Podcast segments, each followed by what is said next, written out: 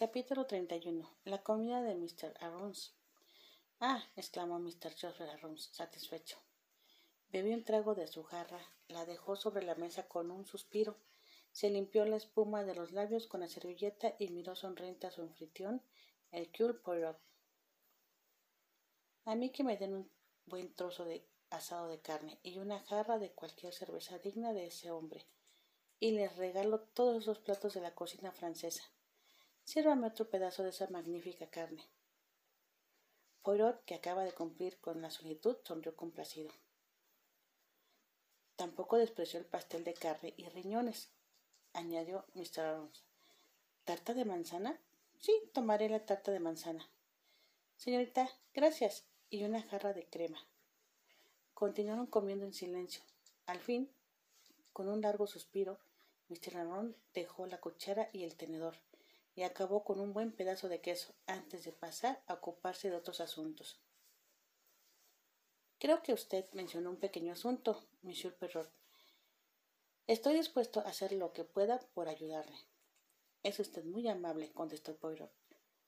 Me dije, si quieres enterarte de cualquier cosa sobre el teatro, hay una persona que sabe todo lo que hay que saber, y ese es mi viejo amigo George Ron. No se equivoca usted, afirmó el otro complacido. Cualquier cosa que quiera usted saber, ya sea presente, pasado o futura, George Ron se lo dirá.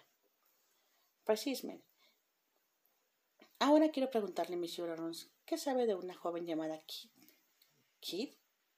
¿Kitty Kid? Sí, la misma. Una chica muy inteligente, especializada en personajes masculinos. Cantaba, bailaba. ¿Es esa? Sí. Era muy lista, ganaba su buen dinero, siempre tenía trabajo, la mayoría haciendo de hombre, pero era una actriz de reparto de primera categoría. Es lo que me han dicho, comentó Poirot. Pero hace tiempo que no actúa, ¿verdad? Sí, dejó la escena por completo, se fue a Francia y se echó un novio que era noble o algo así. No creo que vuelva al teatro. ¿Cuánto tiempo hace de eso? Déjeme ver, hace tres años y créame que fue una verdadera pérdida para la escena. ¿Tan inteligente era? Una verdadera maravilla.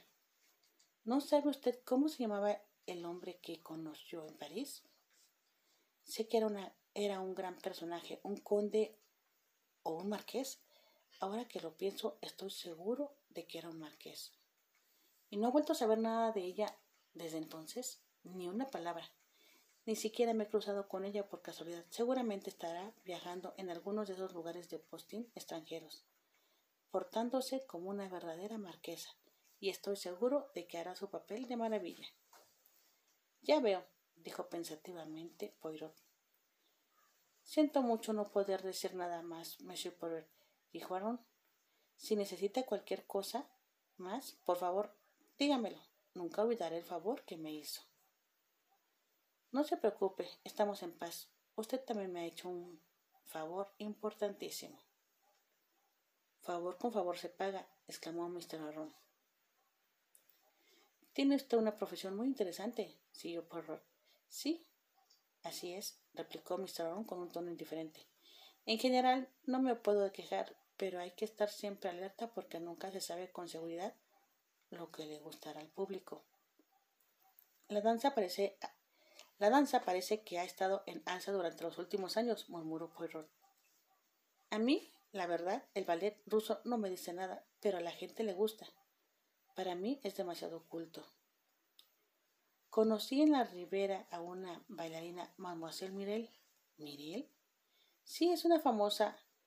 Sí, es muy famosa. Siempre hay algún primo que se carga de sus gastos, pero aparte de eso la chica sabe bailar.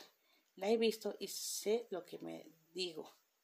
Nunca he tenido mucho trato con Mirel, pero he oído decir que es terrorífico trabajar con ella. Pataletas y berrinches continuos. Sí, dijo Poirot pensativo, ya me lo imagino.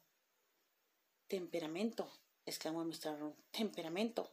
Así es como le llaman ellas. Mi esposa fue bailarina antes de casarse conmigo y doy gracias de que nunca tuvo temperamento. Uno no quiere temperamento en su casa, Monsieur Poirot. Estoy de acuerdo, amigo mío. Ahí está afuera del lugar. Ahí está fuera del lugar. Las mujeres han de ser apacibles, bondadosas y buenas cocineras. Hace poco que actúa Mirel, ¿verdad? preguntó Poirot.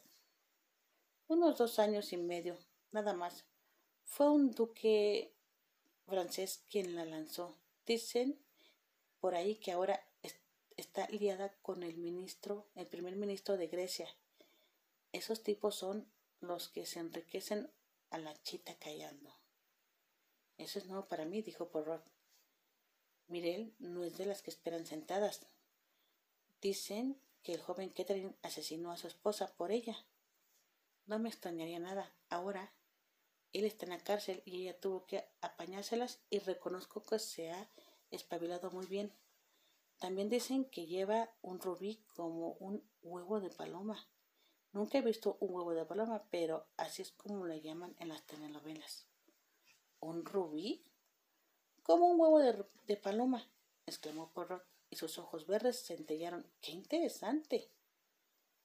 Me enteré por una amiga, dijo Arron.